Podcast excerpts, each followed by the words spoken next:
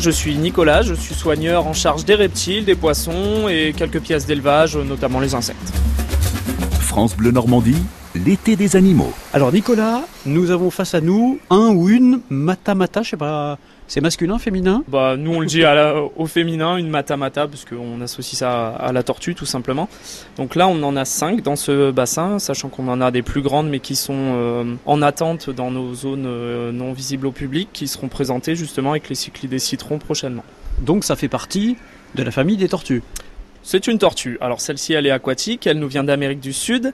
Et au niveau caractéristique, bah, ce qui frappe le plus, c'est son aspect. Elle va avoir des excroissances de peau sous le menton, sous le cou, une tête en triangle avec une nez en trompette. Alors tout ça, ça va lui permettre de se camoufler dans son milieu naturel. Faut bien imaginer qu'elle est au fond de, de son cours d'eau avec tout un tas de feuilles mortes et elle va se fondre dedans et elle va attendre. Et les seuls mouvements qu'elle va faire, c'est se déplacer pour aller à un autre endroit ou alors manger ou respirer. Donc elle va vraiment rester très longtemps dans l'eau. Le seul moment où elle a besoin de respirer, elle va remonter en surface et juste laisser dépasser son petit nez pour euh, respirer. Et ensuite, elle va se replacer pour se remettre à l'affût en attente d'une proie. Alors, faut savoir que ça mange du poisson principalement. Après, comme beaucoup d'animaux, une proie, quelle qu'elle soit, du moment qu'elle est taille adaptée, ben, on tape dedans, hein, il faut, faut bien se nourrir. Donc elle, elle attend, elle attend, et dès qu'il y a un animal qui est à sa portée, elle va détendre son cou à une vitesse euh, vraiment incroyable. Et en plus de ça, elle va ouvrir très grand la bouche et sa gorge, qui va créer, en plus de l'effet euh, d'avancement de sa tête, ça va créer un effet de dépression qui va aspirer la proie. Donc la proie, il y a une tortue qui se jette dessus, et en plus de ça, elle est aspirée. Donc l'animal ensuite est euh, tout simplement mordu, pincé, puisque les tortues n'ont pas de dents mais un bec. Et une fois qu'elle est assez affaiblie, voire morte, l'animal va l'avaler et puis va se remettre dans sa position initiale et attendre une nouvelle opportunité. Alors là, celles qui sont devant nous, elles font quoi euh, 15 cm à peu près? Si on prend que la, le plastron, la, la carapace, on va être autour de 15-20 cm pour les plus gros. Si on a un petit peu de différence selon les individus, hein, c'est ce qui est normal.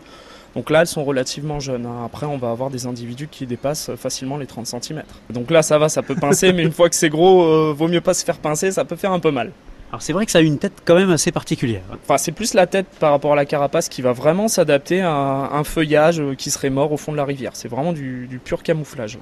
Question que j'ai souvent posée euh, concernant les différentes espèces que vous avez ici, ça vit combien de temps? Joker. L'espérance de vie, alors on a quoi en info? Parce qu'après ça dépend de plein de paramètres. hein. Là on nous donne 20 à 30 ans. Donc c'est vrai que les tortues, ce sont quand même des animaux avec une grande longévité. Après ça va dépendre de plein de choses. hein. Euh, la température de l'eau qui va influer sur leur métabolisme. euh, dans la nature bien sûr il y a l'alimentation qui va être un, un critère déterminant et surtout la prédation. Et là justement, vous me parlez de la qualité de l'eau. L'eau, elle est à combien de degrés là?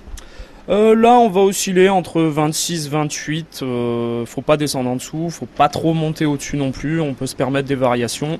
Au niveau de la qualité de l'eau, c'est pas très très important, pas autant qu'avec des poissons du moins. Euh, mais on essaie quand même de coller à leur milieu naturel, qui est un petit peu d'acidité, pas trop de minéraux, et en plus ça va nous arranger puisque une eau assez pure, on va dire, va nous éviter d'avoir un aquarium trop sale. Donc ça fait du boulot en moins.